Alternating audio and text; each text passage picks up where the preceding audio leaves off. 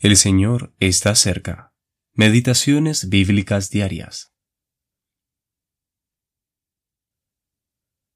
Cuán hermosa eres, amada mía, cuán hermosa eres.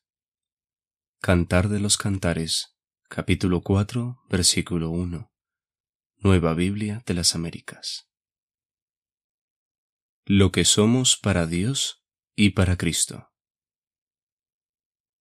Es bueno que cultivemos en nuestros corazones no solamente la comprensión de lo que Dios ha hecho por nosotros, sino también de lo que Él, en su gracia, nos ha hecho ser para sí mismo.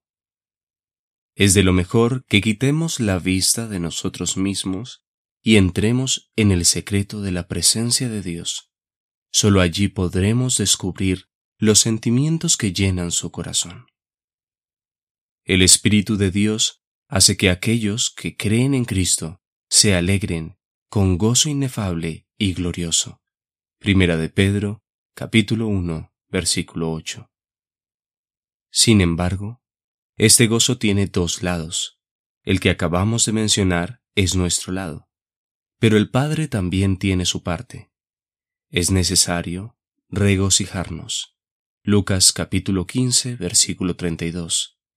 Este es su gozo, el cual es inagotable. Para disfrutarlo, hemos sido hechos cercanos por la sangre de Cristo. Él mismo ha de ser la porción de nuestras almas. Nuestra nueva naturaleza tiene la capacidad de disfrutar, entender y conocer a Dios. Su gozo es tener a sus hijos cerca suyo. Nuestros corazones se iluminan cuando vemos a Cristo en varias de las escenas del Cantar de los Cantares. Pero es muy dulce ver aquí lo que la esposa es para Cristo.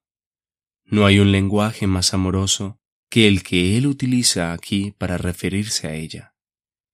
Toda tú eres hermosa, amada mía, y no hay defecto en ti. Versículo 7. Cristo halla en su esposa, la iglesia, lo que complace a su corazón. Ah, dirás, eso será así cuando nos presente a sí mismo una iglesia gloriosa, sin mancha ni arruga. Pero ese no es el momento al que hace referencia. Incluso ahora, mientras vamos camino a la gloria que le depara a la esposa y al esposo, Él halla en la iglesia aquello que complace su corazón.